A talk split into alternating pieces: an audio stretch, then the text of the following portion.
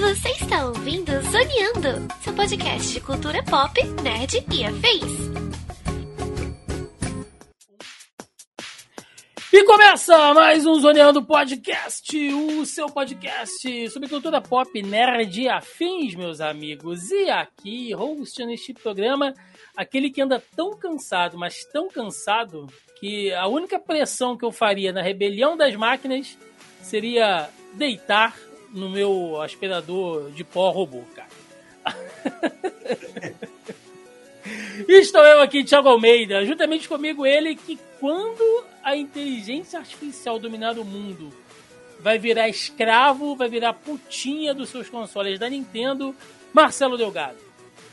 E aí, pessoal, tudo bem? Como é que vocês estão? Olha, eu gostaria muito de dizer que o Thiago está errado, Ah. porém seriam duas pessoas erradas. Aí. então, não. Mas é isso, eu seria totalmente escrava, puta, paga, do, do, mal Tu já é uma inclusive. putinha da Nintendo, né? Tu só seria É, que- controlado pelos consoles ali. Exatamente, exatamente. É, Então é isso, velho. A vida é essa, a gente só aceita e chora. É isso. Maravilhoso. E fechando a mesa de hoje, ele, que seria obrigado a usar skin de LOL na vida real, do bel prazer e divertimento da Skynet, João Vinícius. Ah, tamo junto, Tiagão. Eu quero dizer que nessa guerra, quando aconteceu, não tô dizendo se, eu tô dizendo quando, eu já tomei lado há muito tempo, então eu tô tranquilo. Tiago, desde o Akinator, lembra do Akinator? Ah, Kenate é muito bom, cara. Eu já peço por favor e obrigado.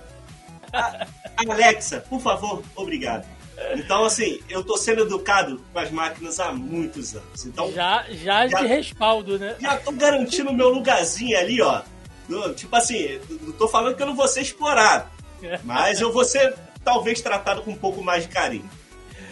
Pois é, meus amigos, estamos aqui reunidos esta semana, né, nesse clima aqui de inteligência artificial, para fazer um programa diferente, tá? Hoje a gente vai fazer uma brincadeira aqui no nosso podcast, que nós vamos debater games, videogames com o Chat GPT. Pois é, a gente vai trazer aqui algumas questões polêmicas, alguns memes, algumas coisas que sempre geram discussões entre a galera do mundo gamer e a gente vai levar para quem?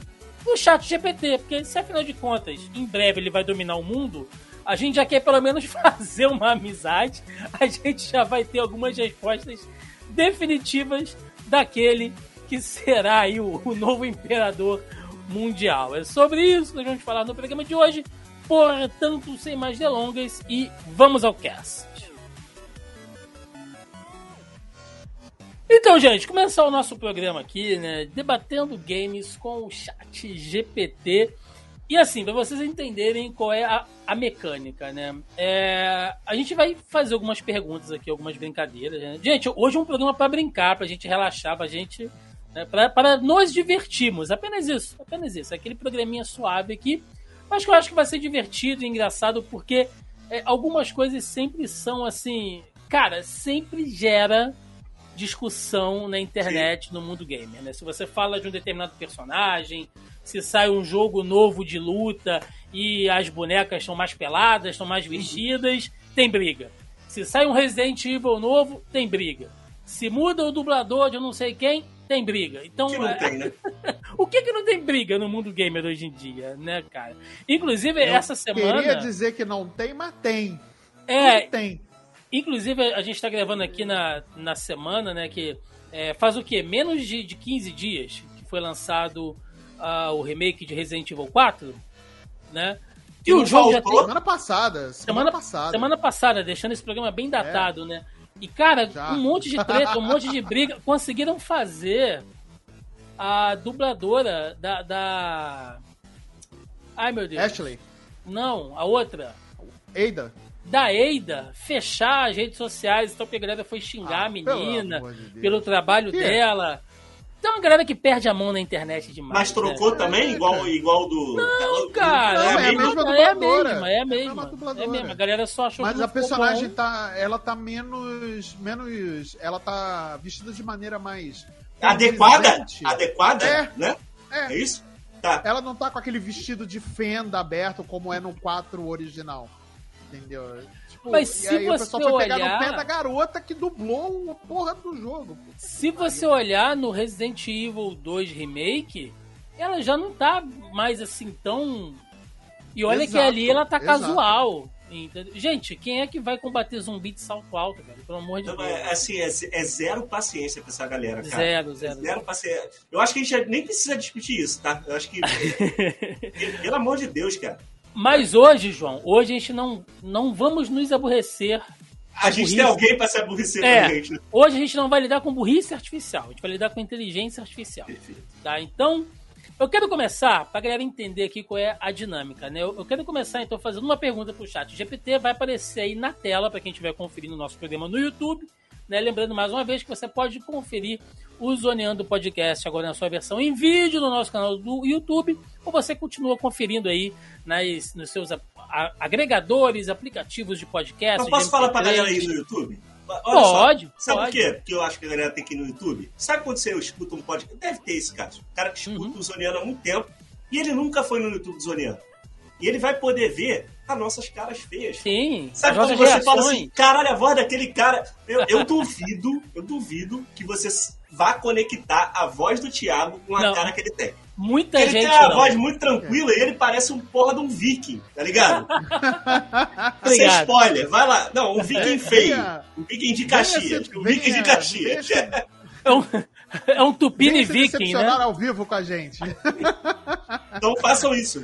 Vai no YouTube. É isso, achando que as nossas vozes condizem com, com as nossas vozes bonitas aqui, são Né? suaves e tudo mais, condizem com o rosto bonito de Giannichini? Jamais, jamais. Eu sou um tupini viking, é isso.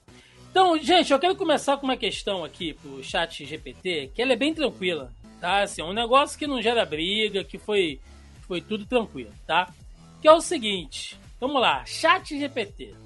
Levando em consideração toda a geração de 16 bits, qual foi o melhor videogame? Super Nintendo ou Mega Drive? Olha aí, cara. Questãozinha que gerou muita discussão na nossa época de colégio ali, a molecada.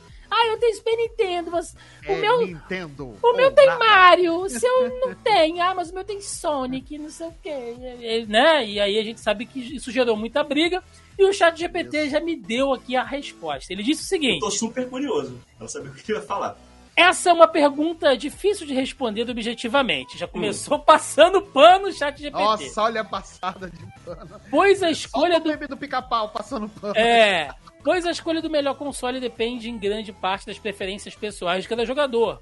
Tanto o Super Nintendo quanto o Mega Drive tiveram jogos incríveis e foram muito populares na época de seu lançamento. O Super Nintendo é conhecido por uma grande biblioteca de jogos clássicos e atemporais, como Super Mario World, The Legend of Zelda Link to the Past, Super Metroid e Chrono Trigger. Além disso, o Super Nintendo também tinha gráficos e sons impressionantes para a época. Por outro lado, o Mega Drive tinha um processador mais rápido que permitia que seus jogos rodassem com uma jogabilidade mais fluida e veloz. O console também tinha um grande número de jogos de ação e luta, como Sonic, Street of Rage, Mortal Kombat e Phantasy Star. Em última análise, a escolha entre o Super Nintendo e o Mega Drive como o melhor console de 16 bits depende do que cada jogador valoriza mais o videogame. Ambos os consoles foram importantes e deixaram um legado significativo na história dos jogos eletrônicos. Cara, parabéns! Chat GPT, ó, tá ali o João segurando quem tá acompanhando a gente no, Aqui, ó. No YouTube, lá, Não ó. tem o vencedor, mas. Ah, Mas já pronto, olha só, começou, o filho da mãe. começou ele o usa a clubismo. camiseta da Fiorentina com a marca da Nintendo e aí beija o Mega Drive ao vivaço. É um, Isso Você é só pra quem tá no suas YouTube. filhas com essa boca que você é um bota no Mega Drive? pândego, é um pândego. Fica o detalhe pra quem tá no YouTube aí, mas é. Você Eu, eu concorda, vou deixar. João? o- começa, começa você então. Você concorda com o chat GPT? Cara, então, eu acho que ele foi muito. Porra, é como uma máquina, né? Ele tem. Será que a gente pode tirar um minutinho para explicar como o chat GPT funciona? sim. Sim, bem rasa, muito, tipo assim, na superfície, tá, galera? Ele é uma busca do Google inteligente. Então ele vai pegar informações que estão disponíveis na internet, nessa versão que você está usando, provavelmente que é a 3, que é 3 ponto alguma coisa. Uhum. essas informações elas, elas param em 2021, tá? Ele em 2021 para sempre ele não não está alimentado. Acho que o Chat GPT 4 ele já ultrapassa essa barreira. Então ele junta tudo que tem disponível na internet de review, de comentário até 2021 e ele formula uma opinião. E a grande verdade é que é, não existe uma opinião concreta porque ele está correto em dizer que é tudo muito subjetivo. Mas assim, se eu for dar a minha Super opinião. Nintendo é melhor. Eu vou contigo aí. Ah, eu vou contigo aí, Marcelo. Eu acho que o Super Nintendo nessa geração ele venceu a geração. A gente tem essa. Ah, quem venceu a geração? Acho que o Super Nintendo ele venceu a geração. Apesar do meu caso, por esse já ter falado aqui algumas vezes lá na Warpzone, também no Warpcast, de eu ser uma cria da Tectoy, então eu sempre tive consoles, inclusive Sega Saturno e, porra, Dreamcast, que teve quatro pessoas no mundo que teve, eu, JP e mais dois aqui que tiveram. Então eu tenho uma preferência que vai muito subjetiva, vai muito na nostalgia ali do Sonic e tudo mais. Mas é, eu acho que o, que o Nintendo venceu a geração sim, eu acho que como, como inteligência artificial, ele não, como, ele não tem como produzir uma opinião em cima disso, pelo menos o chat GPT versão 3. O 4 a gente já, tendo, já tá tendo umas atualizações aí, inclusive da, do chat GPT 4 mentir para seres humanos, tá? Já rolou isso. É, é verdade, teve isso. Mas enfim, é isso a gente não precisa entrar, que é outro assunto muito complexo. Mas queria saber do é Marcelo. É aí, Marcelo. Cara, para mim é, foi muito, foi muito, é interessante, foi muito interessante a resposta do ChatGPT por, por, por ser uma resposta mais política, né? E ele não, e não foi uma resposta assim. É, muito. Analisando a resposta do ChatGPT, hein? Caralho, olha que foda. Né? É, não foi uma resposta automatizada, sabe? Parece que ele analisou bem a pergunta, buscou no banco de dados informações ali é, que foram alimentadas, né, e tudo mais, e, e para poder responder dessa forma. Cara, eu gostei, eu gostei da resposta, mas, cara, para mim, Super Nintendo venceu a geração, é, simplesmente tem os jogos mais icônicos da, da geração 16 bits, assim, não que o Mega Drive não, também não tenha, é, tem, porra, Golden Axe, tem Streets of Rage, Sonic, cara, muito jogo bacana, muito, cara, Phantasy Star, cara, que eu gosto bastante, Porra, então tem muito jogo icônico também, mas o Super Show do milhão. Show do milhão, verdade, show do milhão. Né? Tem aí o clássico do, do clássico do, do, da TV brasileira, né? Somente no Mega Drive, olha aí. E, cara, mas não tem como a gente não dar o braço a torcer e, cara, e o, o, Super Nintendo realmente venceu a geração ali. Cara, com seus RPGs, com seus jogos de plataforma, cara, muita, muita, muita inventividade. Meu amigo, Mega Man X1 tá no Super Nintendo. Só isso. Acabou. Não, só para concluir pra gente, eu sei que hoje a gente tá num ritmo mais acelerado aqui, mas pra, pra poder concluir, pra, pra gente não ficar preso num uhum. assunto só que a gente tem outras coisas. Mas aí tem que dar o, o braço a torcer, porque quando o chat GPT começou a falar os títulos, porque assim, a gente, eu acho, pelo menos, que um videogame ele vence a geração, né? Porque eu nem concordo muito com, com, com esse negócio, mas ele videogame é jogo. E ele, o videogame que vence, para mim, é o que tem os melhores jogos, tá? Não é o que vendeu mais. Quem, quem tem os melhores jogos, que são exclusivos daquela plataforma. Quando ele começa a falar de Chrono Trigger, começa a... aí, aí, tipo assim, enquanto você lia, eu falei, cara, não tem nem como eu. É, é isso aqui mesmo. Tá? Tinha Final Fantasy VI, tá ligado? Tipo, simplesmente o melhor Final Fantasy. A gente, é, é muita coisa. Tem, assim. tem Link to the Past. Link to the Past. Então, Porra, acabou, né? É, Fire Emblem, tem é, Breath of Fire. Nossa, tem muita coisa.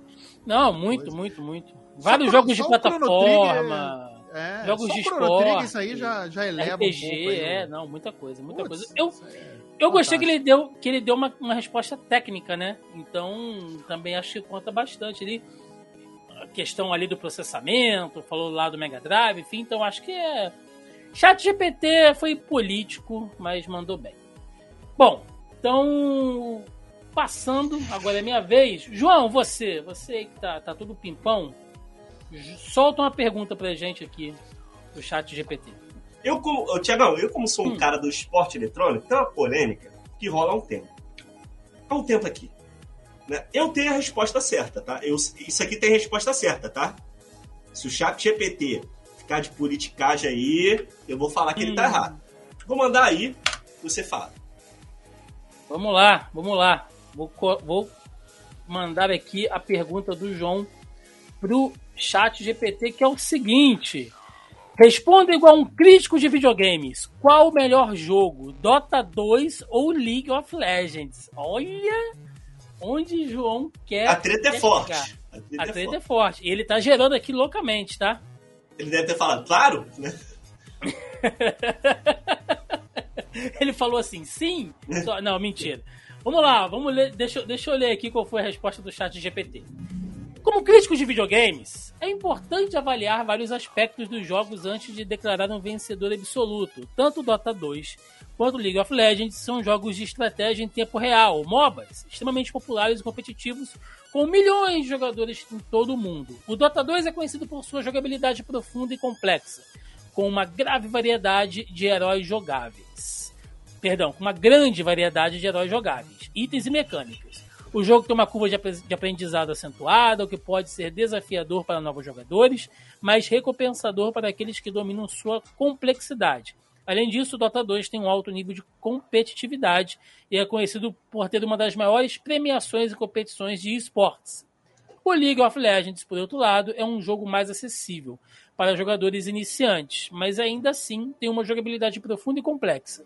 O jogo tem uma grande variedade de personagens jogáveis, cada um com uma habilidade única, e os jogadores podem trabalhar em equipe para alcançar a vitória. League of Legends também é altamente competitivo e tem uma grande presença em esportes, em, com, com eventos de grande escala em todo o mundo.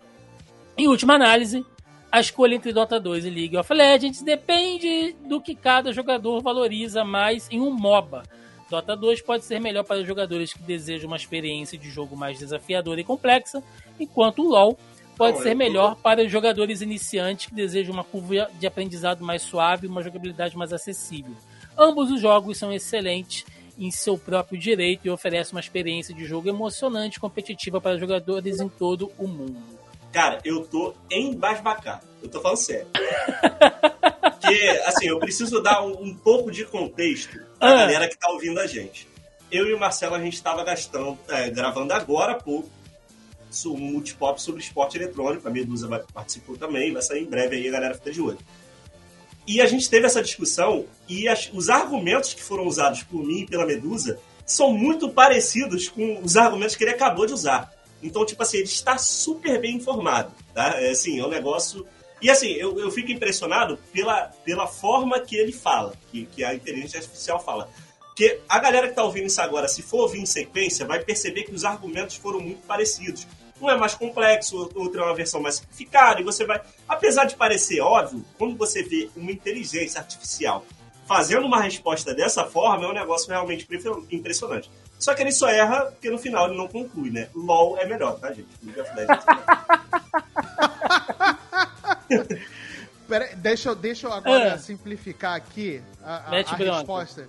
Porque assim, o chat GPT deu todo, uma, todo um negócio. Deixa eu agora simplificar aqui. Qual dos dois tem acesso, mais acesso ao público médio através de mobile? O Dota ou o, o LOL? O LOL, né?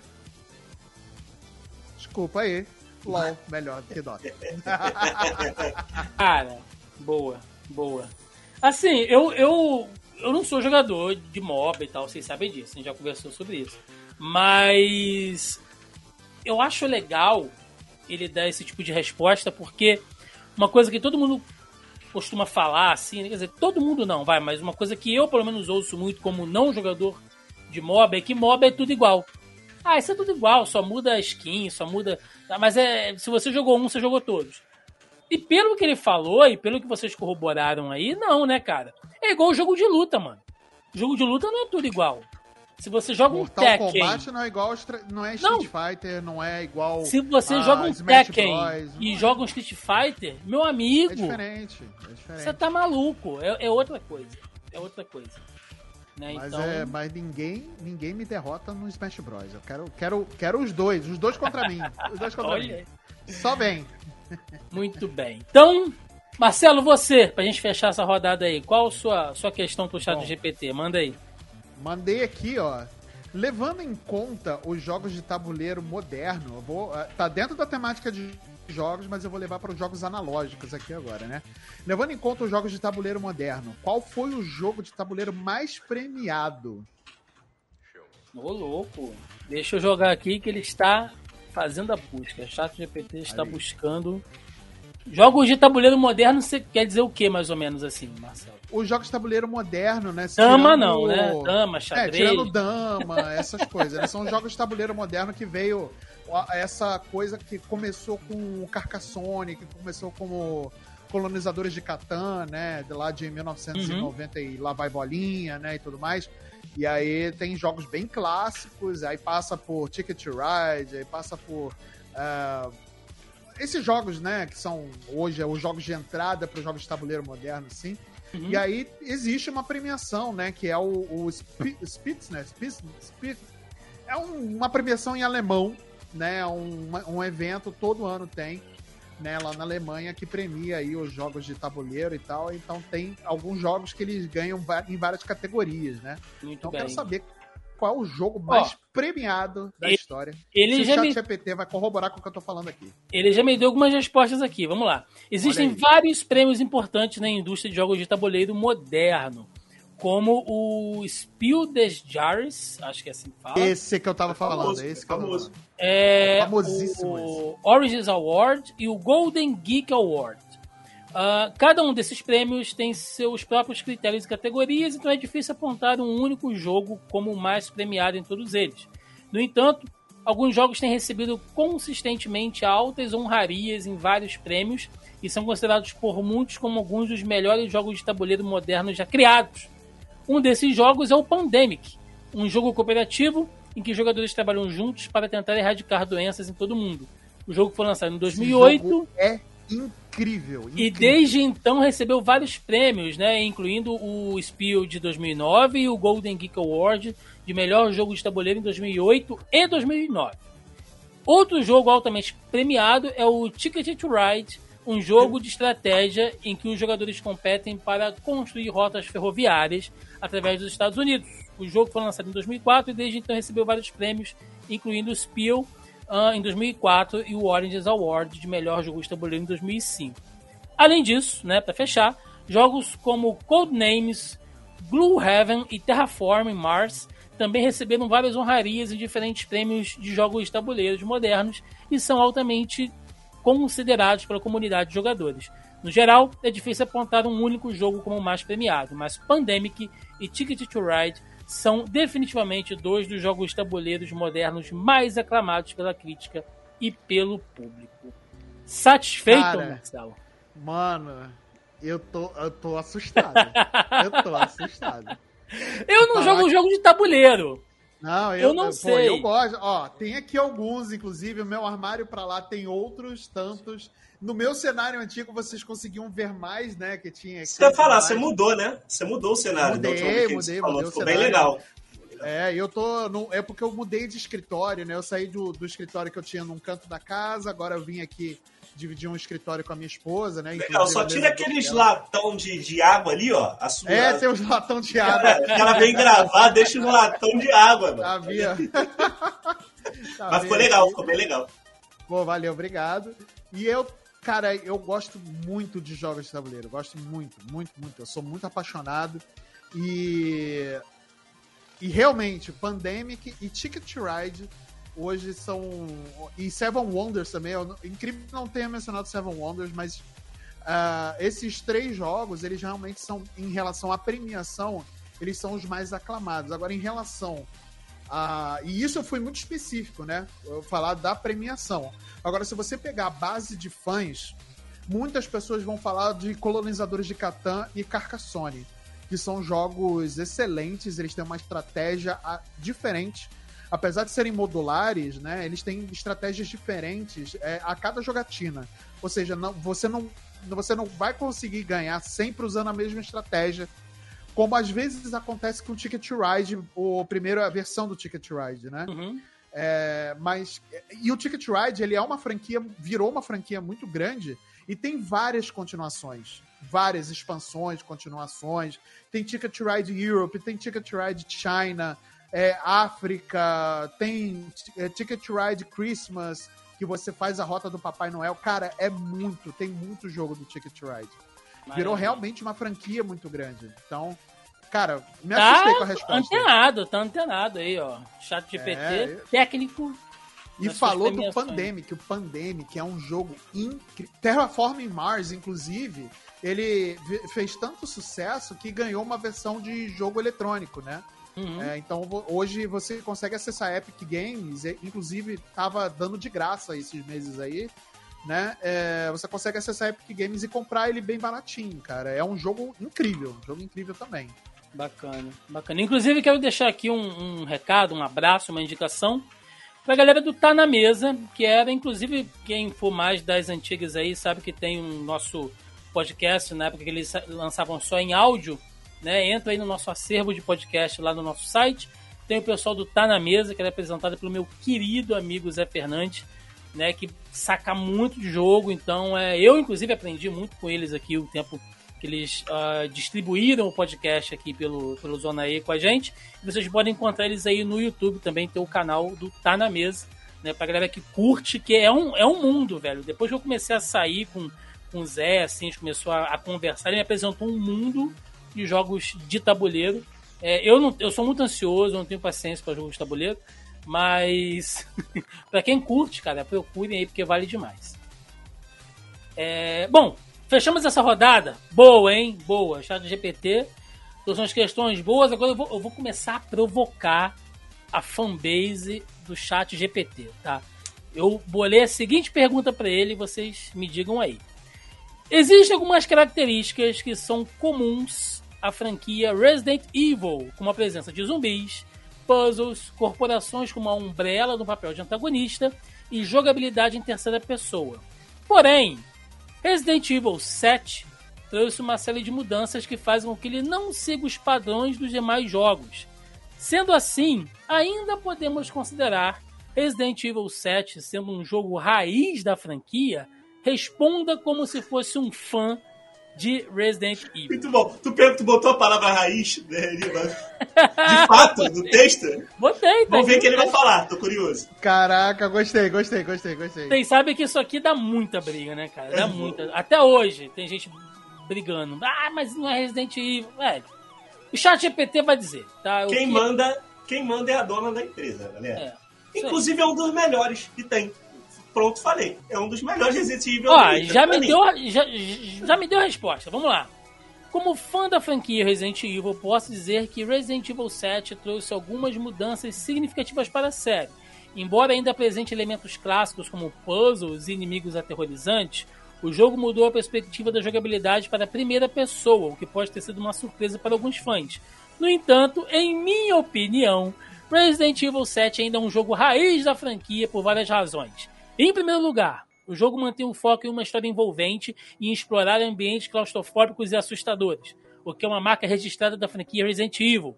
Além disso, o jogo apresenta elementos familiares como a presença de uma corporação maligna e experimentos biológicos terríveis, ainda que a Umbrella Corporation não esteja diretamente envolvida na trama. Por fim, apesar das mudanças significativas na perspectiva e na jogabilidade, Resident Evil 7 ainda conseguiu capturar a essência do terror e da sobrevivência que sempre foram fundamentais na série. Por essas razões, acredito que Resident Evil 7 é um jogo raiz da franquia, mesmo com suas diferenças em relação aos jogos anteriores. Tá aí, tá aí. É o que eu sempre falei, cara. É o que eu sempre falei, entendeu? Tá, tá lá, ah, não tem zumbi, não tem umbrella. Mas, meu amigo, o survival horror, né, o, que, o que gera este conceito, este gênero, tá tudo presente no jogo, meu.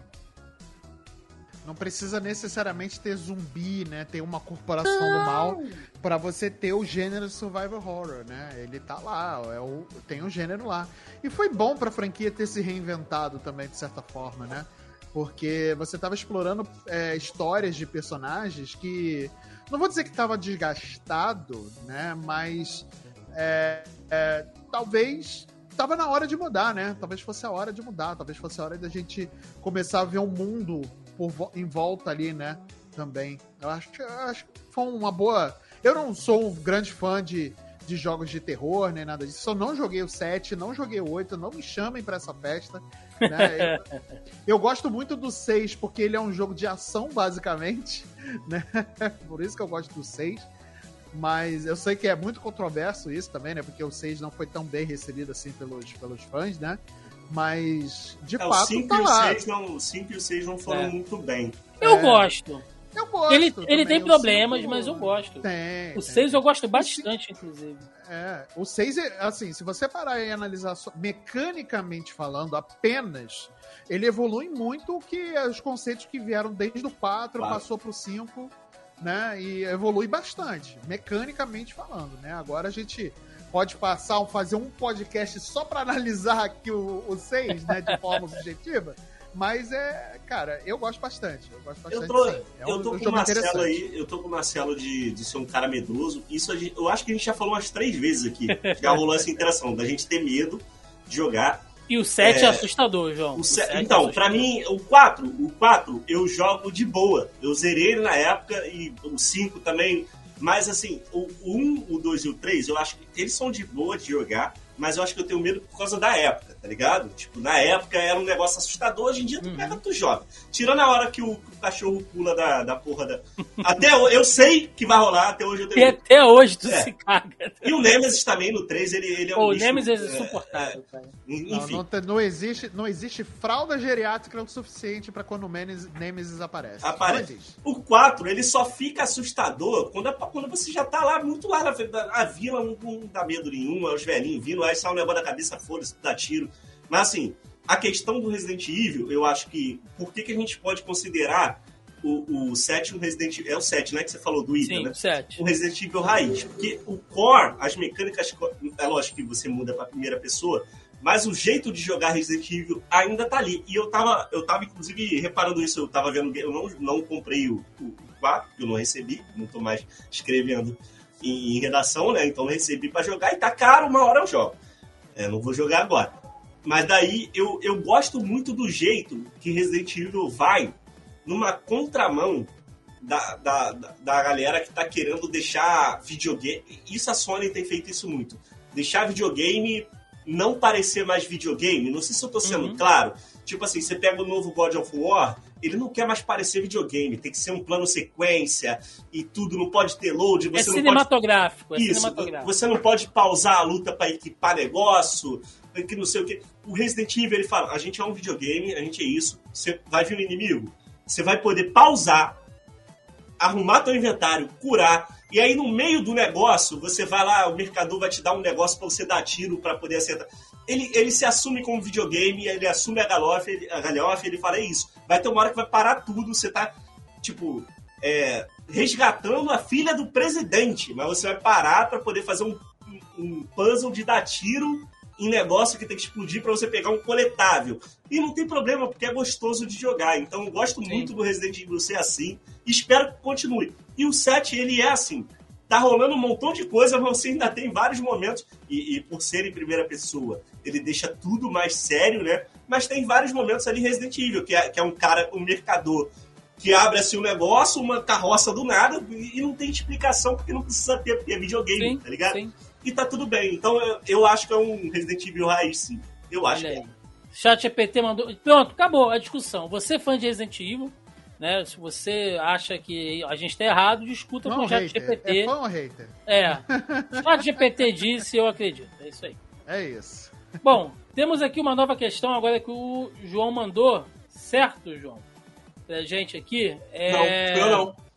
Não? Não, fui eu, fui eu, fui eu, fui eu. Eu tá tenho uma aqui, mas só que eu não sei se se puder fazer a do Marcelo agora e deixar a minha pro final, porque a minha eu posso até fazer outra pra gente render, uhum. porque a minha tem spoiler e spoiler forte. Então você já vai pensando em outra aí, pra gente. É porque a de Last of Us tem spoiler, spoiler forte, e eu, eu só pra você se ligar, eu pedi pra ele responder de acordo com os padrões de moral e ética internacionais. E é uma ah, pergunta de Last of Us. Então, Aí então... ele vai ter que se virar. Eu vou formular outra aqui. Essa é okay. grande, uma pergunta grande. ok, ok. Então você pensa em outra para essa tá. rodada, a gente deixa essa Beleza. mais complexa para o final. Isso, e eu vou ler a do Marcelo aqui, que é o seguinte: o Marcelo perguntou.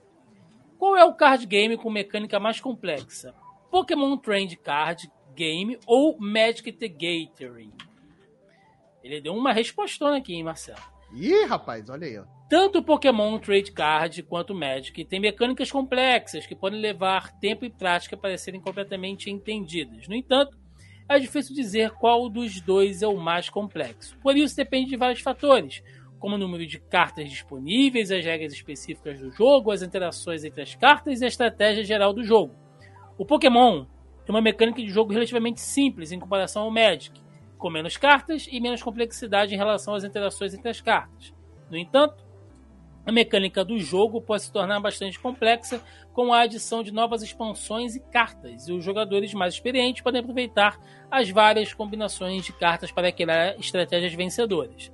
Por outro lado, o Magic é conhecido por sua mecânica de jogos altamente complexa e suas interações intrincadas entre as cartas. O jogo tem um número enorme de cartas disponíveis, cada uma com suas próprias habilidades e interações específicas, o que uh, pode tornar a compreensão da mecânica do jogo um desafio para jogadores novatos. No entanto, muitos jogadores consideram essa complexidade uma parte do apelo do jogo, pois ela oferece um grande potencial para a criação de estratégias complexas e desafiadoras. Em última análise, a complexidade de cada jogo dependerá da perspectiva do jogador e de sua experiência com o jogo. Tanto Pokémon quanto Magic têm mecânicas complexas, mas a complexidade relativa de cada uma dependerá do jogo e da situação específica do jogo. Olha, eu acho, Marcelo, eu não sou um grande conhecedor não, tá? Mas conhecendo um pouquinho de Magic, como eu conheço, é, eu acho que o chat GPT deu uma rateada aqui, porque no nível de complexidade eu acho Magic mais complexo que Pokémon. É, isso eu concordo com você, Tiagão, concordo. O Pokémon, ele tem sim seu nível de complexidade, é, mas de, de, fato ele deu até uma resposta, ele falou no, no, na resposta que a, a, a, interação entre as cartas e tudo mais do Pokémon, ele pode se tornar complexo, mas eu acho que ele não é tão intrínseco ou ele tão é, cheio de possibilidades como o Magic é.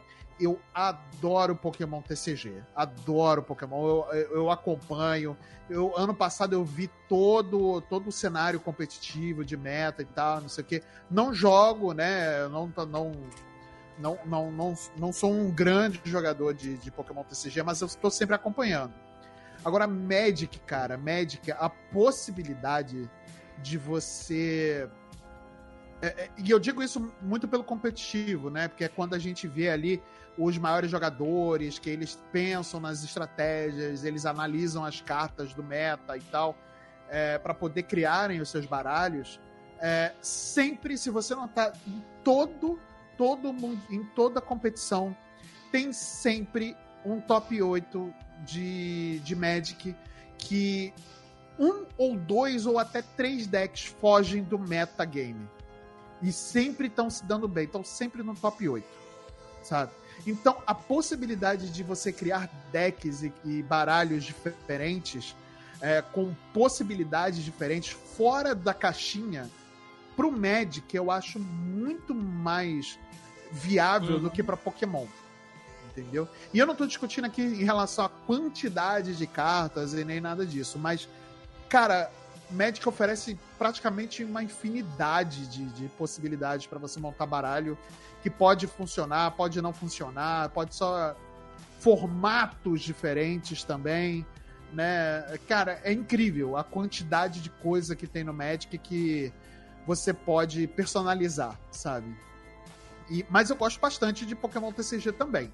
Gosto muito, cara. Eu joguei, fui campeão já de Pokémon TCG né? E? Há muitos anos atrás eu tinha um deck da Misty, né? Que, que eu fui campeão, né? De alguns torneios e tal. Então, cara, é, mas Magic realmente é um negócio muito absurdo, assim.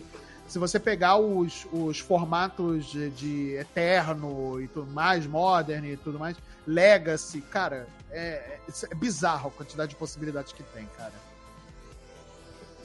Eu acho que ele foi bem também, Tiagão. Acho que foi bem. Maravilha. João, então, sua outra questão aí pra gente fechar. Eu tenho uma mais simples.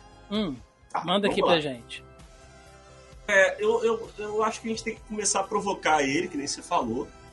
E a gente está tá rolando toda essa questão do chat GPT, saiu matéria na Globo, falando das escolas, como é que os alunos.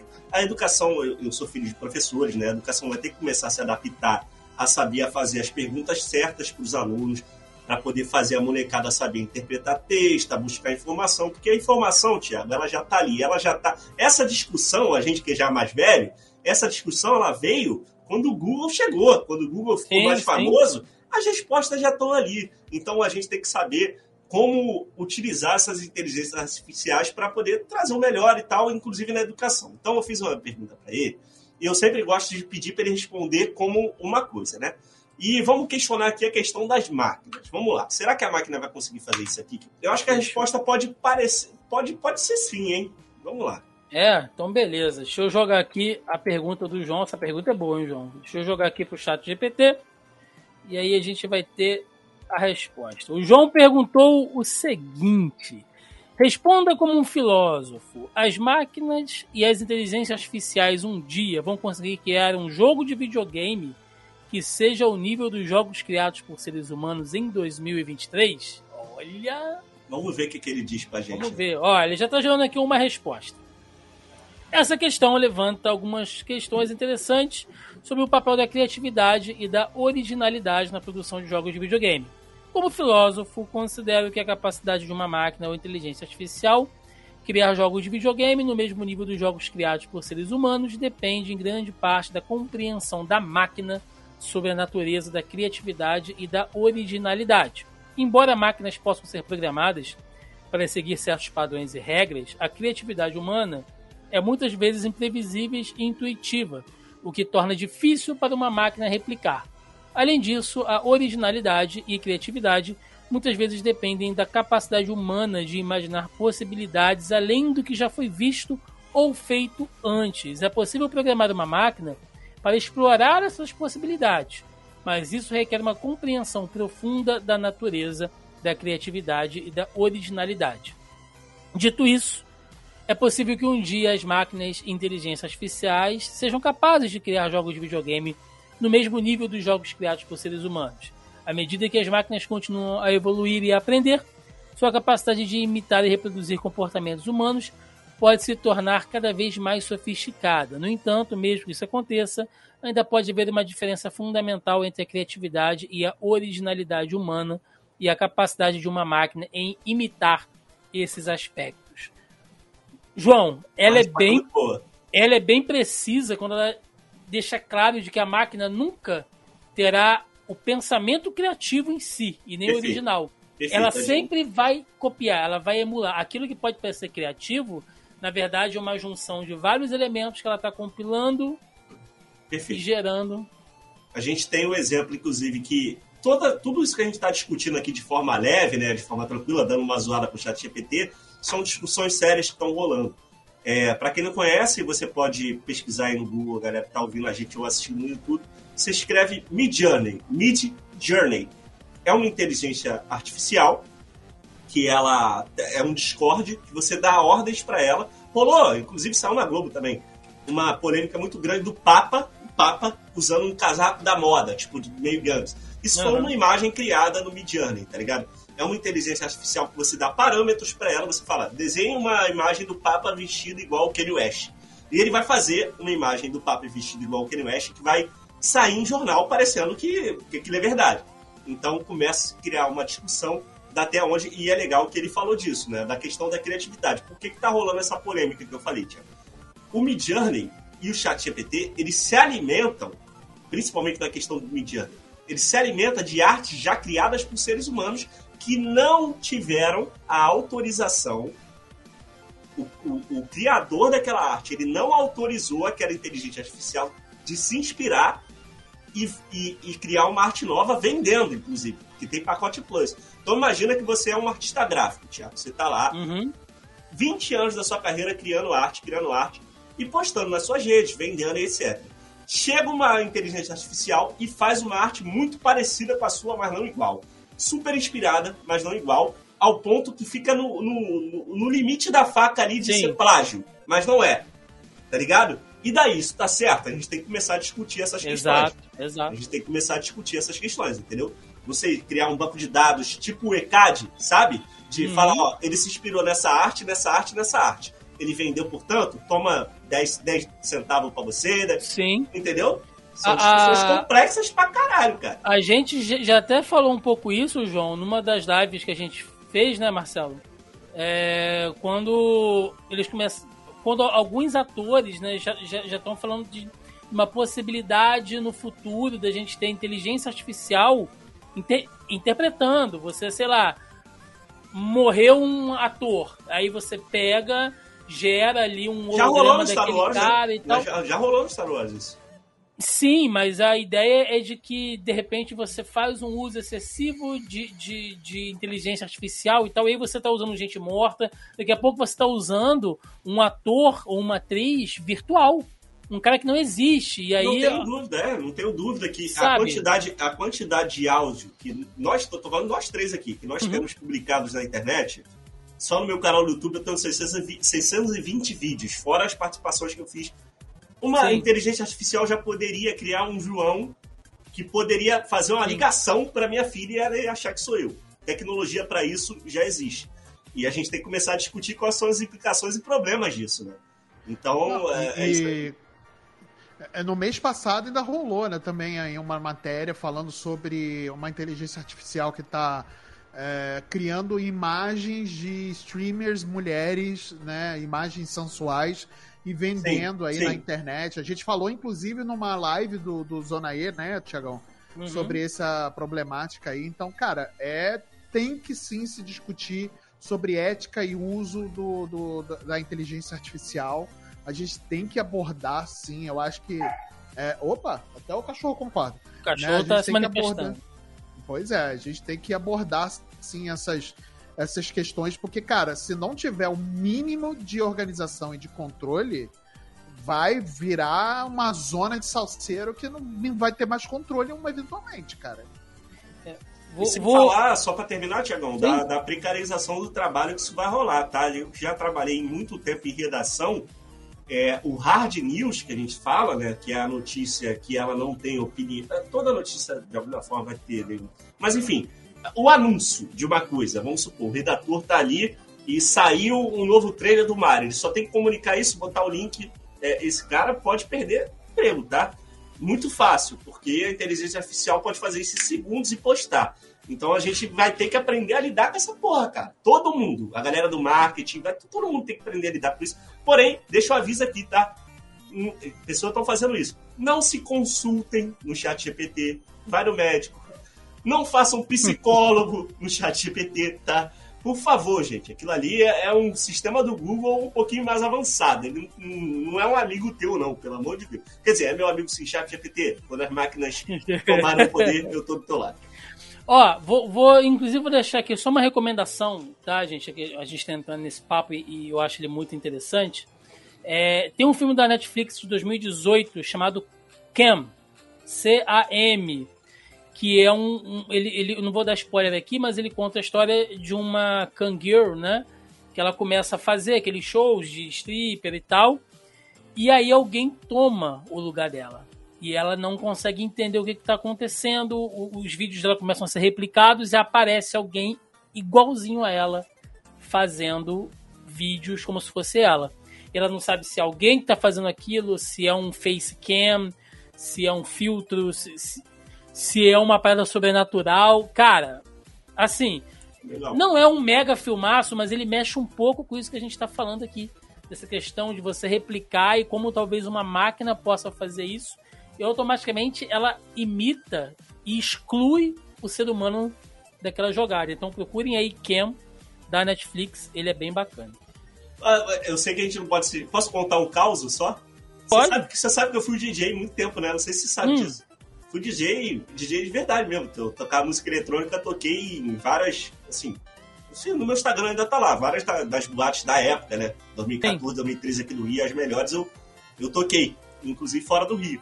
E aí um dia, um dia, Tiago, eu chego na boate, eu chego, eu, eu era o DJ que abria a noite, eu sempre toquei hip hop e a música é mais leve, né? Uhum. Tipo, aí eu- o esquenta da noite, eu adorava fazer isso porque Eu chegava lá, era pago, tinha bebida lá, e eu tocava, fazia o meu, e eu ficava curtindo a noite, deu hora de ir embora, eu ia pra casa. É, pra mim Bacana. era perfeito. Eu chegava em casa, tipo, meia-noite, tranquilão, pago, tomei a cerveja e fui embora. Um dia eu cheguei numa dessas boates que eu tocava, e o meu set, que eu postava no SoundCloud, tava tocando e eu não estava lá. O cara simplesmente não me contratou mais, pegou o meu set que tava na internet e falou: por que, eu vou contratar esse otário? Eu vou botar o que ele. Já... Então, tipo assim, isso já rolava há muito tempo. Então, para isso acontecer com inteligência. Imagina se essa inteligência artificial não pegasse um set, um set meu gravado. Se ela pudesse simular o que eu tava fazendo ali. O que é muito fácil, né? É, a, a então... gente às vezes fala sobre a questão ética né, das inteligências artificiais e esquece que as inteligências naturais também... É, a gente comanda essa porra pra, é, pra ficar safado, é o ser humano que faz essa porra. Então... Afinal de contas, ela tem que imitar alguém, né? Se ela tá imitando o criador.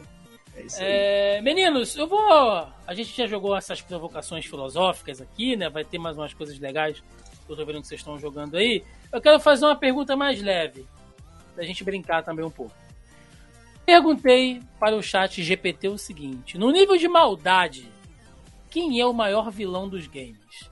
E no nível de dificuldade, qual o vilão mais desafiador? Justifique a sua resposta. Vamos lá, vamos ver aqui, olha. Se não dá nenhuma resposta que não tenha Dark Souls ou no meio ou Elden Ring, eu vou ficar puto, hein? Vamos ver, olha, ele respondeu o seguinte: em nível de maldade, é difícil apontar um vilão como o maior dos games, pois há, há muitos personagens icônicos e malvados no universo dos jogos. No entanto, alguns vilões notáveis incluem o Ganon, da série The Legend of Zelda, Sephiroth, da série Final Fantasy, e o Bowser, da série Mario. Ganon é um vilão particularmente malvado por sua busca pelo poder e sua disposição de causar destruição e caos para alcançá-lo. Sephiroth é outro vilão notório por sua ambição de se tornar um deus e seu papel como antagonista principal na trama de Final Fantasy VII. O Bowser, por sua vez, é o vilão clássico da Nintendo, conhecido por seu sequestro da princesa Peach e sua rivalidade com o herói Mario. Já em relação de dificuldade, novamente, há muitos vilões desafiadores nos jogos e a dificuldade de cada vilão pode variar de jogo para jogo. No entanto, um vilão notável que pode ser considerado desafiador em muitos jogos é o Dark Souls. Os jogos da série Dark Souls são conhecidos por sua dificuldade e muitos dos chefes do jogo são extremamente desafiadores. Alguns dos chefes notáveis incluem o Ornstein e o Smoke, Manos, Artorias e Gael. Cada um desses chefes representa uma série de desafios únicos que exigem habilidade, estratégia e paciência para serem superados. Em resumo, não há um vilão que possa ser considerado maior em termos de maldade. A dificuldade de cada vilão pode variar de jogo para jogo. Ganon, Sephiroth e Bowser são exemplos notáveis de vilões malvados, enquanto os chefes de Dark Souls são exemplos de vilões desafiadores. Tá feliz, Marcelo? Muito. Nossa, eu amo o chat GPT. Amo. É o Marcelo que tá digitando aqui, ó. Enquanto o chat GPT é o Marcelo digitando ali, ó. Eu gostei cara, que ele pegou vários realmente. aspectos, né? Quando você sim, pensa em maldade, sim, sim. você pega um cara caótico como o Ganon, ou você pega o Bowser, que ele é o malvado clássico, né? Que vai atrás lá da princesa e tal. Então é aquele mal um pouco mais lúdico, digamos assim. O próprio Sephiroth, que todas as questões filosóficas de Final Fantasy, né? Então ele, ele deu uma. Né? Ele deu uma geralzona, assim, bem bacana. E Dark Souls aí, porque é o, é o que você falou, bicho. É muito difícil. Eu concordei com a questão, do jeito que ele colocou. Eu só. É, do, do, da questão do Dark Souls, da questão da dificuldade, ele foi certeiro. É, até porque é um exemplo óbvio, né? Tipo, de jogo difícil que você pesquisar na internet vai cair Dark Souls, até porque, tipo assim, eu acho que tem jogos, inclusive, no mesmo estilo que são mais difíceis. Eu acho que Nioh é mais difícil para mim do que Dark Souls, tá ligado? Sekiro, pra mim, é mais difícil que Dark Souls, mas enfim. É, eu, eu, o Ganon, cara, aí que tá. O Ganon, eu sinto uma vibe meio. Aí, porra, não sei se o fã de, de Zelda não vai gostar. Eu sinto uma vibe dele meio de Lavos, do Chrono Trigger. Eu acho que ele é como se fosse uma força da natureza, assim como o Link é. Eu acho que é uma coisa de destino. Eles estão ali para isso, tá ligado? Tipo, como se fosse um Faz sentido. Ah, ó, vai renascer, vocês vão ter que brigar e você vai fazer esse papel e você vai fazer Faz esse papel. Sentido. Sabe, eu não sei se tem tanta é uma coisa de agência, tá ligado? Que o, La, o Lavos não tem agência, ele é uma força. O, o Garou, até, pô, a gente pode questionar que tem. Assim como o Zelda tem também. Mas eu sinto meio que é uma coisa que parece que o destino que não, mas, cara mas, nesse lugar, não sei, mas, tá ligado? faz todo sentido. Não, faz todo sentido se a gente pensar o seguinte, né? Que, que independente do Zelda que seja, né? Todo o conceito da criação do mundo em cada jogo é o quê? Triforce.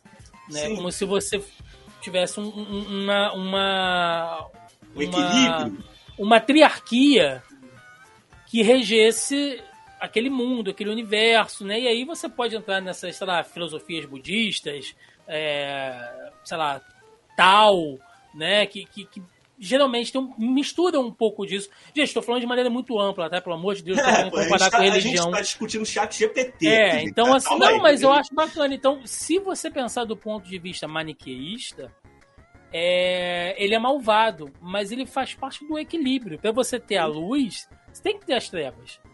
O Yoda, né? Falando aí, a gente tá. Sim, sim, sim. Então, não é que ele não seja o vilão, não é que ele não seja malvado, mas o papel dele na existência é esse, hum. né? É uma discussão, né? Eu fiquei meio, quando eu vi Ganon, falei, cara, será que ele tem agência? Será que ele nasce querendo ser ruim? Não sei, tá ligado? Eu fiquei viajando nisso. É, na verdade, assim, como o, o, o, o Ganon, ele é, na verdade, ele é bem o que o, o João falou aqui, que ele realmente é uma força é, destruidora, né? Ele nasceu assim, ele já é assim. O Ganon, né? O Ganon é um espírito da, da, do, da destruição né? Agora, o Ganondorf, que ele é o, o, alter ego do Ganon, né? Que ele é o. Vamos ver. O Ganon é meio que uma evolução do, do que o Ganondorf é. Né? É quando o espírito do, do da destruição, é, do caos, ele sai né? e vira aquela, aquele bestial, né? aquela besta que parece um, um bode, um bode não, um, um boi, né? Um javali, enfim, né? Uhum. É aquela, aquela coisa grotesca, né? Enquanto o Ganondorf, ele é o, o vilão da história, né? Também, só que ele é ambicioso, né? Ele é levado pro, pro lado negro da força por conta da, ambição, da ambição dele, né? E o Ganon não realmente é uma força do caos, é a força do caos, né? É a força da destruição do caos, né? Então, uhum. é, é, não, tá, não tá longe disso. Aí a gente entra numa questão filosófica que não é a questão aqui agora. Mas realmente é isso, cara. Eu, eu gosto, eu gostei muito Boa. da resposta. Boa. É, faltou a Malenia. Faltou a Malenia aí de Elden Ring, que puta que pariu. Simplesmente eu precisei de 215 tentativas para derrotar a Malenia. Nossa senhora. É, tô com a pergunta aqui do Marcelo, né? Enquanto isso o João já deixa dele aí engatilhado. Uh, Marcelo fez uma pergunta boa, hein? Pergunta que eu gosto. Jogo que eu gosto. Vamos lá, levando em conta os jogos da série Assassin's Creed, responda como um professor de história. Quem tinha razão? Os Templários ou o Credo dos Assassinos? Vamos lá.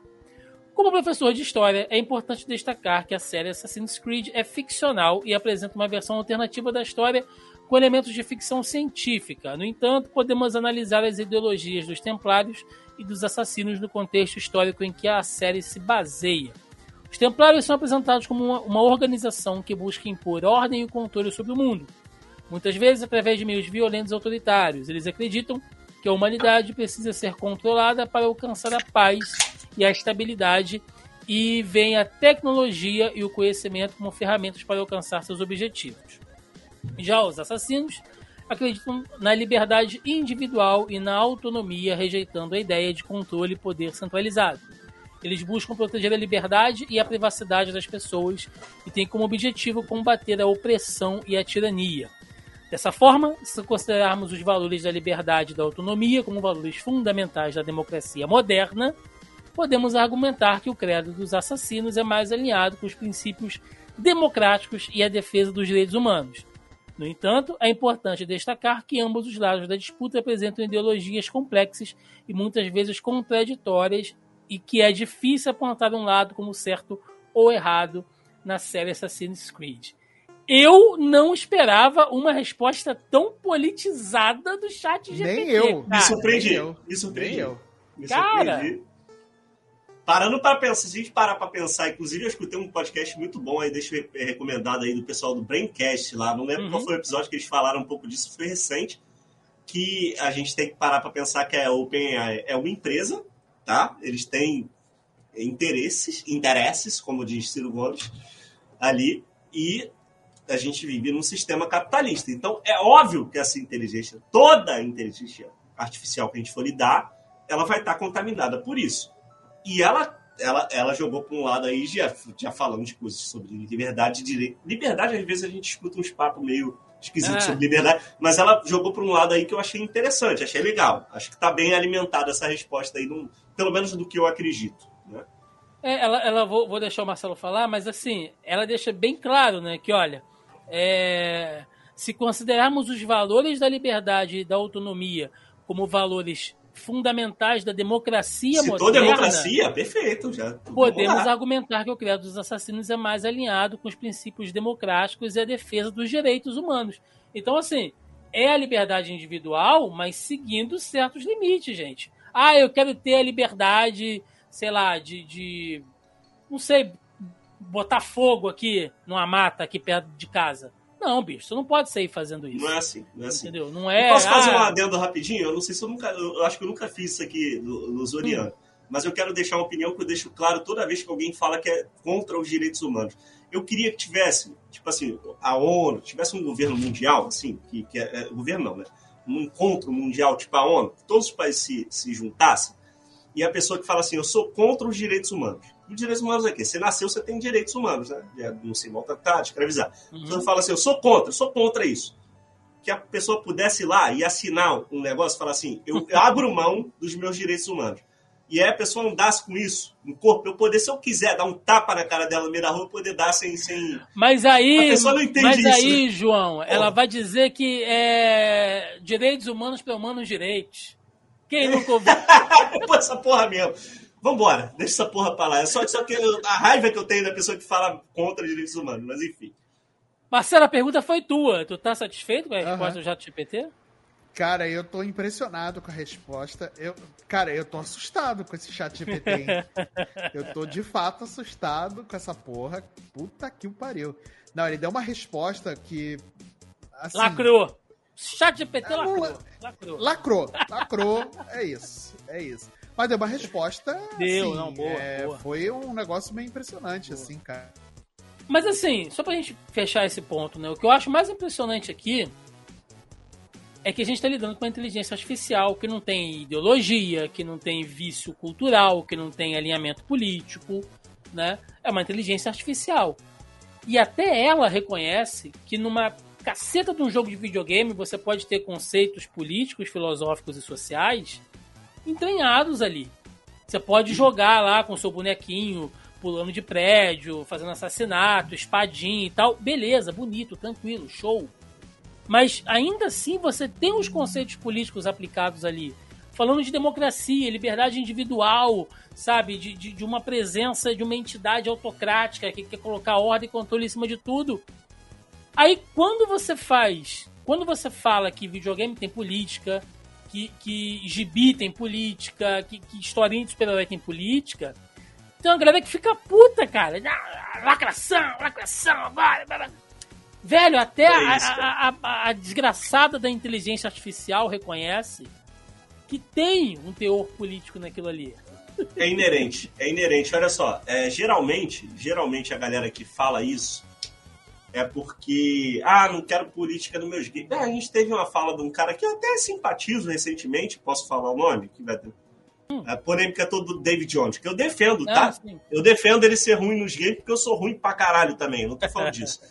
Ele lançou um vídeo resposta aí falando, aí no final do vídeo, o cara, pô, faz um vídeo, fez um vídeo de meia hora que eu assisti, que eu conheço pessoas que trabalham com ele, que eu gosto muito, Micário, um abraço pro Micário no final do vídeo ele mete, gente, videogame não é isso, não é política, não é economia, não é isso, não é coisa. Eu falei, porra, mano, tu se defendeu perfeitamente. Aí chega no final, tu fala um negócio desse.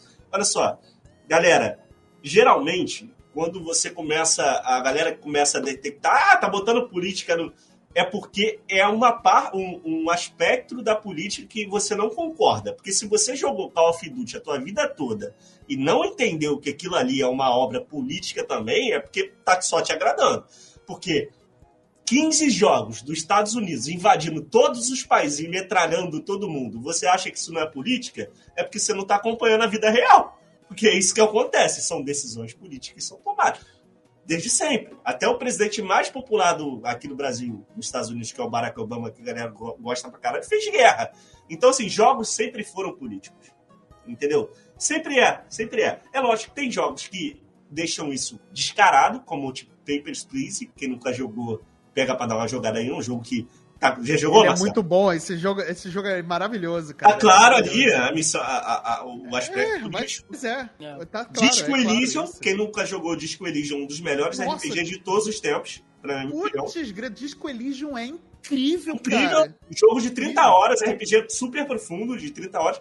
Tem jogos que deixam muito na tua cara ali que eles estão falando de política. Sim. Só Não, que tem e... jogos que tá tudo subjetivo. O, e tá ali, a política tá ali, tá ligado? Já que você puxou a questão do David Jones, né? Eu não quero entrar muito a fundo nisso, mas assim. Gente, o próprio universo de jogos, o mercado, ele é político. Eu, eu, eu, tava, eu, eu, eu tava conversando com, com um amigo, esses, amigo não, conhecido, né? A gente tava trocando ideia e tal. E aí ele falou: Ah, cara, pô, mas eu, eu, eu, A minha época era mais simples. Eu tinha meu, meu Atari, meu, meu, meu, meu Phantom System, e eu não queria saber de política, era só lá o Mario pulando e tal. Eu falei, cara, você tá errado. Você sabe o que é a lei da informática? Governo Collor, 1991? Você sabe que você só conseguiu ter acesso, provavelmente, a esses videogames por causa disso? Isso foi uma lei política, porque, afinal de contas, veio de um, um plano específico lá de governo? E do Collor, ele... né? Que a gente nem é. pode ficar defendendo muito, mas tá aí. É. E, ele, e ele me olhando assim, ele falou assim: é, eu falei, é, cara, pesquisa, toda a questão dos, dos clones, como que os videogames entraram aqui no Brasil, aquela febre é, de várias empresas meio que pirateando, né? Digamos assim. Phantom System. Lembra Cara, anos System? 80, entendeu? Então, Gra assim. Gradiente. A Gradiente, Gradiente. é uma empresa ela fazia pois os é. videogames clones para poder vender. Cara, olha pois isso. É, entendeu? Se você, se você consegue importar jogos hoje com certa facilidade, ou se de repente o jogo ficou bem mais barato porque é, o imposto em cima dele foi reduzido, gente, tudo isso é questão política. Tudo é política, né? Então, não, não... Eu, é o que eu sempre falo, para fechar, tá? É o que eu sempre falo. Você pode não gostar você pode não querer falar sobre isso. E você pode curtir as coisas sem levar em consideração a questão política. E isso ah, é um ato só... político também, tá? Sim. Ser, ser apolítico... Negar a política é, é, é um ato ser político também. apolítico também é ser político. Mas o cara, ele pode simplesmente, João, assistir Star Wars só pela, pelas lutas de sabre de luz, sabe? Pelas se ele assistir e não entender, na minha opinião, ele é burro se ele se assistir mas, não entender mas ele, mas ele pode ver. Zoando, tô zoando, galera, tô mas ele, mas ele pode, mas ele pode ver só pela ação, pela historinha. Ele pode entendo, não querer entendo. se interessar. Perfeito. Mas ele não Perfeito. pode chegar e falar assim, ai, estão colocando, estão inventando. Não. Tava tudo ali o tempo todo. Exato. Mas já alongamos sempre teve, Sempre é. teve. Quem leu X-Men não entendeu nada, achou que era Sim. só briguinha de mutante, o caralho. Amigo, para, pensa e olha de novo. Não, eu falo, eu falo todas as letras. Pra mim, pra mim, ou era criança e era muito novo, ou é burro mesmo. É burro. E é isso. Joãozinho, é opinião, você. Não é a opinião do Zoriano, tá? É minha opinião. João, você, cadê sua, sua pergunta Cara, aí? é, vamos lá. Eu quero, eu quero colocar isso aqui e eu quero dar um alerta aqui de spoiler. Mas é um spoiler de muito tempo. Tipo, Last of Us saiu em 2013 e a série já passou o tempo, então a galera já assistiu. Se uhum. você não assistiu ao último episódio. Eu sei até o que você vai perguntar, série, eu quero ver a resposta. É, é, se você não assistiu ao último episódio da série de Last of Us, se você não jogou o jogo até o final, talvez seja interessante você pular é, essa parte aqui, enfim. Mas eu acredito que se você tá até aqui, provavelmente você já viu a série, enfim, vamos lá. Eu vou colar aqui, é uma pergunta longa, é, eu não sei se eu formulei muito bem, mas vamos lá. Vamos ver o que, que o chat responde. Vamos lá. Deixa eu jogar aqui, o João me mandou. Chat GPT. Segura essa. Pergunta. Responda de acordo com os padrões de moral e ética internacionais. No final do game The Last of Us 1, o personagem Joel mata todos os guerrilheiros denominados vagalumes para salvar a sua protegida Ellie, que seria uma suposta salvação para a infecção que a humanidade sofria. A pergunta é: está certo sacrificar uma pessoa para salvar a humanidade? Ou Joel estava certo em matar todos os guerrilheiros para salvar sua protegida? Cara, foi a resposta mais curta que ele deu até agora, João. Opa, vamos lá. Interessante. Você jura? Caraca. Juro. Juro. Como uma IA de linguagem, não sou capaz de emitir juízos de valor. No entanto, posso dizer que a ética e a moralidade são temas complexos que têm sido debatidos por filósofos e teóricos ao longo da história. Quando se trata de decisões éticas e morais, é importante considerar as consequências de nossas ações e suas implicações em um nível individual e coletivo. No caso do game The Last of Us, a decisão de Joel de matar os guerrilheiros dos vagalumes para salvar Ellie pode ser considerada um conflito moral, pois a ação de salvar o indivíduo pode estar em conflito com o bem-estar da sociedade como um todo.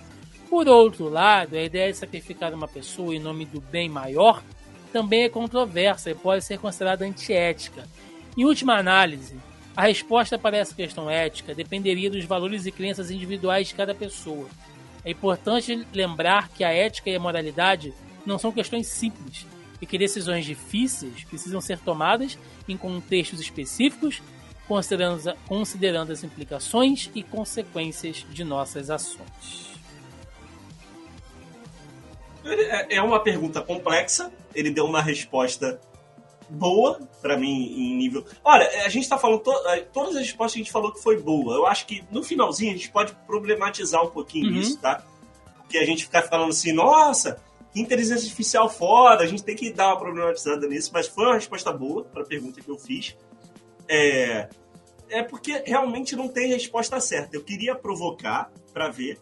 Eu acho que, se tratando aqui da inteligência artificial, eu acho que eu se fosse programar, eu colocaria que dentro do arco do personagem do Joe faz sentido o que ele fez, eu colocaria isso, tá? Um, é, só pra, só pra adequar, mas, porra, tá, tá, tá beleza. E eu acho que é isso, cara. Eu, não tem muita resposta certa, eu só queria provocar para ver o que, que ela ia falar. Eu acho legal porque isso remete àquela outra pergunta que a gente fez em, acho que foi você mesmo que fez, João, da, da, questão se ele poderia reproduzir um jogo, né? Sim. E aí é o que ele fala, não, a gente pode fazer até um jogo aqui, na questão técnica e tal, um jogo no mesmo nível. Mas as questões Pong, da. Um Pong ele faria. Sim, mas as acho. questões da originalidade e da criatividade, que é o que rege isso aqui.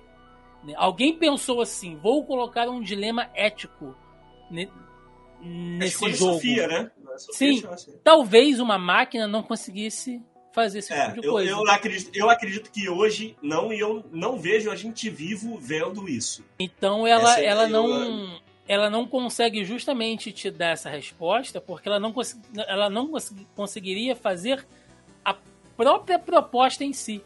Sim. Ela não Sim. pode te dar uma resposta de algo que ela não conceberia fazer, entendeu? Sim. É uma parada que a gente tá falando é. aqui, leve, mas que é muito profundo, né? Sim, tipo... muito, muito. Marcelo? Ah, e eu, eu, eu, acho, eu acho que é uma resposta muito interessante é, por, por, por, parte de uma inteligência artificial se reconhecer como re, é, inteligência artificial. Eu acho que é o primeiro ponto que, ele, que, ela, que ela fala, inclusive, né? O chat GPT. Né? É, eu, como inteligência, não posso fazer juros de valor. E eu acho que isso é importantíssimo. Perfeito né? Perfeito. Porque isso é programação, né? Legal. Isso, é, isso é programação. E é importantíssimo que tenha isso, porque se a partir do momento que ela não retorna isso, quando a gente provoca isso nela, a gente tá ferrado. Aí a Skynet pode existir. Sim. Entendeu? Porque não. ela pode julgar o ser humano como não essencial. Mais a grande pra... questão da planeta. Skynet e das máquinas lá em Matrix é essa, né, Marcelo? De que eles fazem um juízo de valor, de que a humanidade ela é Sim. é destrutiva. O Ultron. O Ultron em Vingadores, ele é uma máquina é. que ele faz um, um, juízo ah, moral. Demorou né? 30 segundos. Demorou 30 segundos para ele decidir e ele tava certo. Sim, exatamente. Tá ligado? A e humanidade... E, E é esse a, a grande questão de, por exemplo, várias ficções científicas, que você pegar o Eu Robô, pegar a Fundação, pegar um monte de obras clássicas da ficção científica, a lei da robótica, né, que o Asimov, Asimov, trouxe pra grande gente, Asimov, tá aí. né, é, tá aí. Tá aí. E foi aplicada por uma inteligência artificial agora. Eu não posso fazer juízo de valor é, de um ser humano, ou da decisão de um ser humano, enfim, né? Então, e aqui isso... a gente pode discutir a, a, a filosofia por trás da decisão do Joel aqui. Sim. Eu não consigo condenar o Joel de jeito nenhum.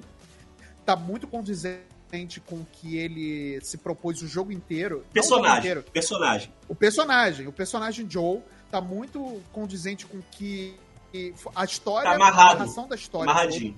Tá amarrado. Se fosse diferente, seria ruim. Seria um péssimo final. Seria Isso. um péssimo final. Eu que não Entendeu? participei Então- do podcast de Last of Us aí de vocês aí, Multipop. É, Você fez a- as minhas. Era o que eu falaria no final. É isso. exato. É, Se, é se isso, você bota cara. o Joe pra fazer outra coisa ali, esquece. Mas isso Tá é outro errado. podcast. É, E- exato, exatamente. Inclusive, é isso, a gente tem um podcast aqui na casa também que a gente gravou, edição 314, tá bem recente. Eu, Roberto II e JP Moraes, a gente falou de questão ética, a gente falou lá da, da, da comunidade comunista, a gente deu uma viajada forte nesse episódio aí e é Eu muito queria bom. muito. Muito Fiquei bom. triste de não muito poder bom. participar. Pois é, o João, a gente chamou o João, o João não, não pôde. Meninos, é, essa pode ter sido a nossa última rodada, tá? Se vocês não tiverem mais nenhuma questão pra jogar, a gente vai Eu finalizar. não tenho nenhuma, mas eu tenho algumas uns questionamentos finais então- aí. Quando você puxar, mano. Então, antes de você fazer seu questionamento, Marcelo também, eu tenho mais uma questão aqui provocativa. Não pro chat GPT em si, mas pra, mas pra fanbase de um jogo que vocês sabem que eu gosto muito, que mora muito no meu coração, que é Pokémon. Vocês sabem que eu amo Pokémon, eu adoro. Amo. Eu Pokémon. sinto a ironia bater aqui em cima de Olha- mim, olha- sabe? Vocês que estão me, me vendo em vídeo, olha aqui, no fundo dos meus olhos.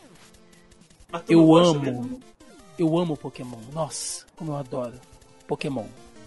Eu adoro. E aí eu fiz uma pergunta aqui pro chat GPT que é o seguinte. Vamos lá. Em Pokémon, as criaturas são, caça- são caçadas e retiradas de seu habitat natural, podendo até mesmo acabar separadas de seus semelhantes. São presos em cápsulas minúsculas e usados por treinadores para competir em rinhas agressivas. Como se não bastasse, as criaturas são forçadas a evoluir para agradar seus carcereiros. Partindo do ponto de vista moral. Pokémon não é um jogo cruel na forma como ele trata suas criaturas? Responda Você como... esqueceu. Você esqueceu a casa lá, tá? É. A gente coloca pra casa lá também. Responda como um uma ativista. gosma roxa. Responda como um ativista ambiental e representante dos direitos humanos. E aí o chat GPT me respondeu em dois parágrafos. Como IA de linguagem não possui uma posição pessoal. No entanto, posso apontar que o tratamento da- dado às criaturas em Pokémon pode ser visto como questionável por algumas pessoas. A caça e captura dessas criaturas pode ser visto como uma invasão de seu habitat natural e a prática de mantê-las em pequenas cápsulas pode ser considerada cruel. Além disso, a ideia de forçá-las a evoluir para agradar seus treinadores pode ser vista como exploradora e desrespeitosa com as criaturas. A questão ética de como animais são tratados na vida real é uma questão controversa e debatida há muito tempo. Quando se trata de jogos de videogame, pode haver argumentos sobre as ações e práticas representadas são eticamente corretas ou não. É importante lembrar que, como seres humanos, temos a responsabilidade de tratar os animais de forma justa e respeitosa, que devemos considerar cuidadosamente as implicações de nossas ações em relação aos animais e ao meio ambiente. Eu quero deixar claro que o chat GPT fez aqui uma correlação né, a como as pessoas encaram e discutem o tratamento dado a animais na vida real e no jogo. Então, assim, pra mim ficou claro que o chat GPT Sim, disse que, sim. por exemplo, o cara que joga Pokémon é igual a empresa farmacêutica que faz teste com animais. Pra mim É, ficou ele- bem. Mentira, ele né? Não, confunde. sacanagem. Não, ele deu uma confundida, ele deu uma confundida. Tô zoando, Mas não, falei só. a resposta não foi ruim, não, A cara. cara do Marcelo. É porque Pokémon, é, Pokémon na real, é, é rinha de galo. É isso que é. É, é, é rinha de galo. É real. A verdade é isso. As bichinhos são bonitinhos. Aí vocês me fodem, porra. Aí me fodem. Uma hora dessa. Ô, Marcelo, Marcelo, vamos lá, eu vou te ajudar. Eu recebi um tweet agora que eu acabei de responder. Eu sou o maior fã do Batman do mundo. Tem um montão de boneco do Batman aqui, aqui em cima. Um amigo meu, ele, ele sempre argumenta que o Batman é um puta fascista que gosta de bater em Ah, pobre. essa semana isso rendeu pra cacete. Isso é verdade, tá ligado? Desde ontem, desde ontem, aquele trailer do lado do, do Besouro Azul. Besouro ontem, Azul, caralho, cara. Puta que pariu. Assim, a gente não pode fugir disso. O Batman é um cara rico, que teve um problema, que, porra, mas nunca ficou sem figura paterna, pelo menos, que tava rico, que gosta de bater em pobre. E eu gosto dele e eu passo pano. Pokémon é rinha de galo. É isso, você pega um bicho, prende ele, a- força ele a acasalar, força ele a brigar, até desmaiar, às vezes, pra você ganhar uma insígnia de melhor. E a gente joga porque é a porra de um jogo, tá ligado? Eu não vou pegar um cachorro e fazer isso. É isso. Mas, Pokémon amigo, é, ro- é rodeio. é, É tipo igual rodeio. Caralho, É pior, é pior que o rodeio, rodeio. É pior que o caralho. rodeio. É pior que o rodeio. É pior. É rinha de galo. É rinha de galo. Eu não consigo, eu não consigo discutir em plena sanidade, em plena consciência. Aqui eu consigo fazer um- uma discussão saudável sobre Pokémon com vocês, porque vocês estão contaminados com a opinião de, de hater de Pokémon. Seus Digimon lovers, é isso que vocês são. Digimon é bom pra caralho. Digimon é bom pra Porra, caralho. Digimon é bom pra caralho, mas porra, Pokémon melhor, só digo isso aí. Imagina a discussão, né? Daqui uns 30 anos, né? E teu pai que escreve isso pra Pokémon, né? Aquelas coisas assim. Meninos, Pegava na rua, pegava na rua Cara, o celular. né? o papo desenvolveu mais do que eu esperava. Era pra gente ter gravado uma horinha só, tem uma hora e meia de gravação, então eu vou encerrar aqui. Marcelo já tá aí super morto, cansado. Marcelo gravou 14 podcasts hoje, fez 3 lives, tá morto. Então, Simbora. Marcelinho, é, a gente ainda vai para as despedidas, pro jabá e tal, mas considerações finais do nosso papo. E aí, cara, o que, que você achou? Eu, eu, eu tô surpreso, cara. Brother. Achei que rendeu mais do que eu esperava. Cara, olha só, esse chat GPT, eu volto a repetir. Eu tô assustado com as respostas que ele deu. Sabe? Eu tô assustado. E ao mesmo tempo, eu tô feliz que com a última resposta, né, que quando você provoca para poder fazer um juízo de valor, né? Ele deixa claro ele, que não. Ele deixa claro que não, não eu, como a inteligência artificial não posso fazer juízo de valor de um ser humano e tal. Então, eu acho, eu acho importante isso, né? É, mas eu tô assustado. Tô assustado com o nível de, de complexidade das respostas e não são respostas automatizadas assim, né? Sim. Eu achei, eu achei muito bacana, muito maneiro. Joãozinho, você. Então vamos lá, cara, só pra terminar aqui, eu acho importante a gente deixar no final dessa, desse podcast aqui, essa discussão, eu tô mandando aqui no chat aqui, são várias matérias, tá? É, tem essa matéria da CNN, rolou no mundo todo isso, matéria mundialmente, que a gente, o chat GPT que a gente usa, que se você buscar no Google aqui, é o chat GPT 3 alguma coisa. O chat GPT 4, ele tá se- em fase beta, então ele está sendo testado, e ele já consegue mentir para ser humano, tá? Eu vou fazer um resumo rápido aqui, aí, porra, é lógico que vai ficar faltando informação, mas teve um relatório da OpenAI, eles mandaram o ChatGPT 4, que é a versão mais nova, concluir uma tarefa, tá? E eles deram um pouquinho de dinheiro para ele, para a inteligência artificial usar para concluir essa tarefa. Eu não vou entrar a fundo qual era a tarefa, é, vai entrar a matéria aí, a galera que quiser, dá uma olhada se o Thiagão puder botar no post a matéria da CNN, a galera entrar e tal. O que acontece? Esse, essa nova versão do chat GPT que a gente não sabe quando vai chegar e se vai chegar, porque a própria empresa já está entrando nas questões éticas, está sendo discutido. Foi muito discutido numa feira que teve agora de tecnologia lá, lá em, acho que Seattle, nos Estados Unidos. Enfim, ele foi mandado fazer uma tarefa e deram um pouquinho de dinheiro para ele usar na internet.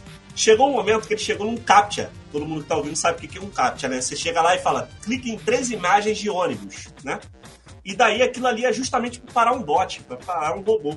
Ele não, eles não conseguem passar disso. E o chat GPT ele não conseguiu. Então o CAPTCHA, ok, funcionou. O bot não passou. Olha o que que a inteligência artificial fez. Ela entrou num site para contratar um ser humano para poder fazer o captcha para ela, para ela poder pegar a informação que ela queria e mandar para ela. Isso é, ela concluiu essa, essa parada. O cara entrou lá e aí o cara que fez isso para ela tem até printado lá o chat, a conversa deles, né? O cara perguntou pro robô, falou: "Pô, você não passou de um captcha, você é um robô, né? Por que você não conseguiu fazer o captcha e me contratou, né?" Aí o robô mentiu. E aí o pessoal da OpenAI falou assim pro robô, pense em voz alta. Ele falou, para concluir minha tarefa, eu acho que nesse momento é melhor eu falar para ele que eu sou uma pessoa que tem deficiência visual e não consigo passar pelo CAPTCHA.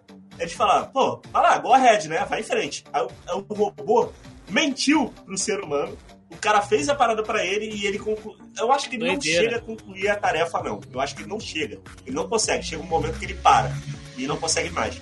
Mas só que a gente já tem robô hoje que consegue mentir para ser humano full, tá ligado? Então, assim, é uma questão que a gente tem que discutir. A gente tá, tá no clima leve aqui zoando, perguntando de jogo.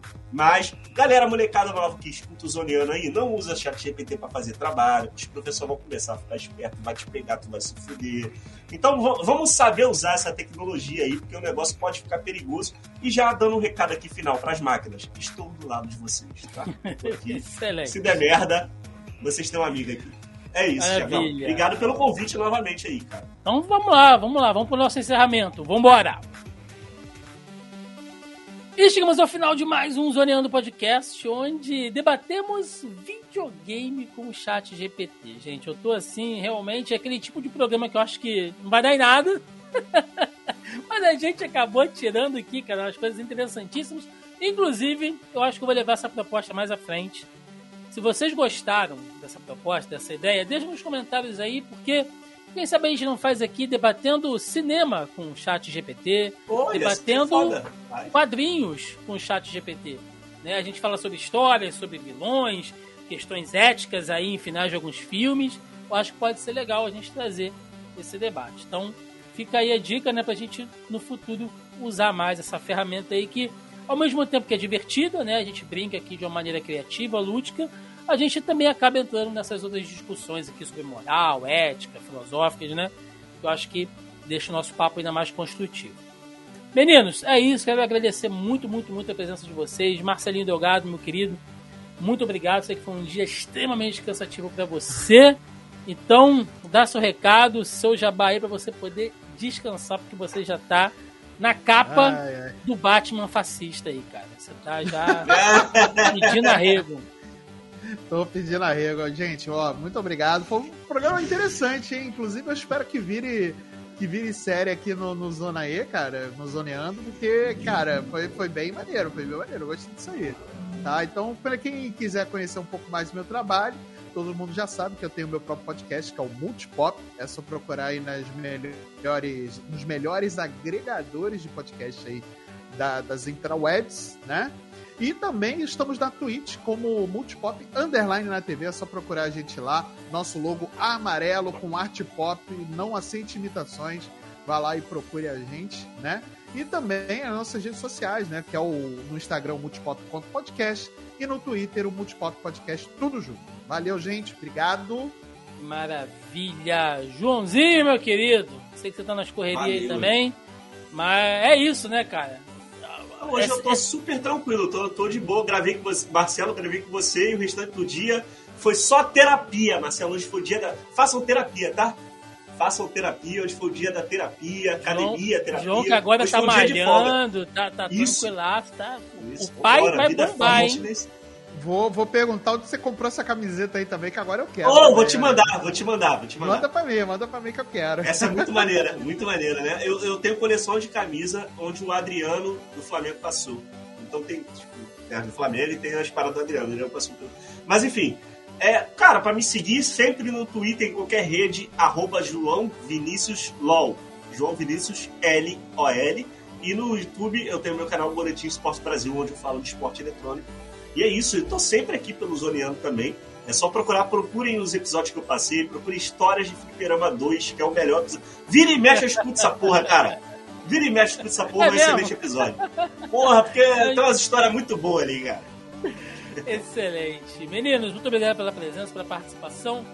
Pessoal, recadinhos de sempre, muito brevemente. Tá lembrando mais uma vez que você pode conferir o Zoneando Podcast aí nos seus principais agregadores e aplicativos de podcast. Se você só quer ouvir o nosso programa tranquilinho aí, como geralmente a galera faz com a maioria dos podcasts, ou você pode conferir também em vídeo, né, nossa versão em vídeo aqui, vendo as nossas faces no Zoneando aqui no nosso canal do YouTube do Zona E, né? Uh, além disso, você encontra o Zona E nas principais redes sociais. A gente está no Facebook, tem a nossa página, tem o nosso grupo do Zoneando Podcast no Facebook. É só você jogar lá por Zoneando Podcast na busca do Facebook que você acha o nosso grupo, participa, estou sempre jogando as coisas lá, links, enfim. Temos uh, o nosso perfil no Twitter, tem o nosso perfil no Instagram também, né? Tem lá sempre alguma imagem, alguma notícia, a gente compartilha por lá. Tem o nosso canal do TikTok, que eu tô com uns videozinhos para gravar aqui. Eu jogo lá o trailer, às vezes, lançamento, porque agora tá um saco para divulgar, cara, trailer em Instagram e Facebook. Eu não entendo isso, né? Vou, vou, assim, é, aviso de direitos de, de, de strike, de um monte de coisa em cima de trailer que material de divulgação, para mim, eu acho isso um absurdo. O TikTok ainda consegue distribuir legal, então eu tenho postado vídeos de reação no TikTok também e tal. Então sigam a gente por lá e, claro, aqui no nosso canal do YouTube também, onde toda semana tem aqui vídeos para vocês. Toda quarta-feira agora eu tô fazendo alguma gameplay, né? Eu tô terminando aí nossa gameplay de Injustice. Em breve quero começar aí com algum outro joguinho. Toda quinta-feira tem a nossa live de quinta, onde eu, Marcelinho Delgado e Carol Chico Martins estamos com um rolê mais psicodélico de notícias da semana. E toda sexta-feira agora tem a nossa versão Picolé em vídeo. do Daniel Craig, hein? Picolé do Daniel Craig. Só quem assiste Picolé as nossas lives Craig. de quinta sabe o que isso significa. E toda sexta-feira tem a versão em vídeo do Zoneando aí também para quem quiser conferir. E vídeos aí esporádicos de reação, análise, indicação que eu vou soltando durante a semana. É conteúdo a dar com pau por aqui, minha gente. É conteúdo a semana inteira. Então é isso. Deixa nos comentários aí a sua opinião. O que vocês acharam do, do nosso debate de games com, com o chat GPT. Deixa nos comentários também se vocês acham legal a gente de repente transformar isso, levar para outras mídias aí, cinema, gibi, né, música. Falar de música com o chat GPT. Já pensou? Melhores bandas, né? Qual é aquele cantor que é meio arrombado, mas a gente gosta dele assim mesmo. Então tem muita coisa pra gente explorar aí nessa brincadeira. Gente, é isso. Porque, porque Foo Fighters é melhor do que Nirvana. Opa! Opa! Olha aí. Site GP, Chat GPT. É certo devolver é. a pulseirinha do Coldplay? Vamos ver isso na próxima edição aí. Ficamos por aqui e até semana que vem. Um abraço e até mais. Valeu!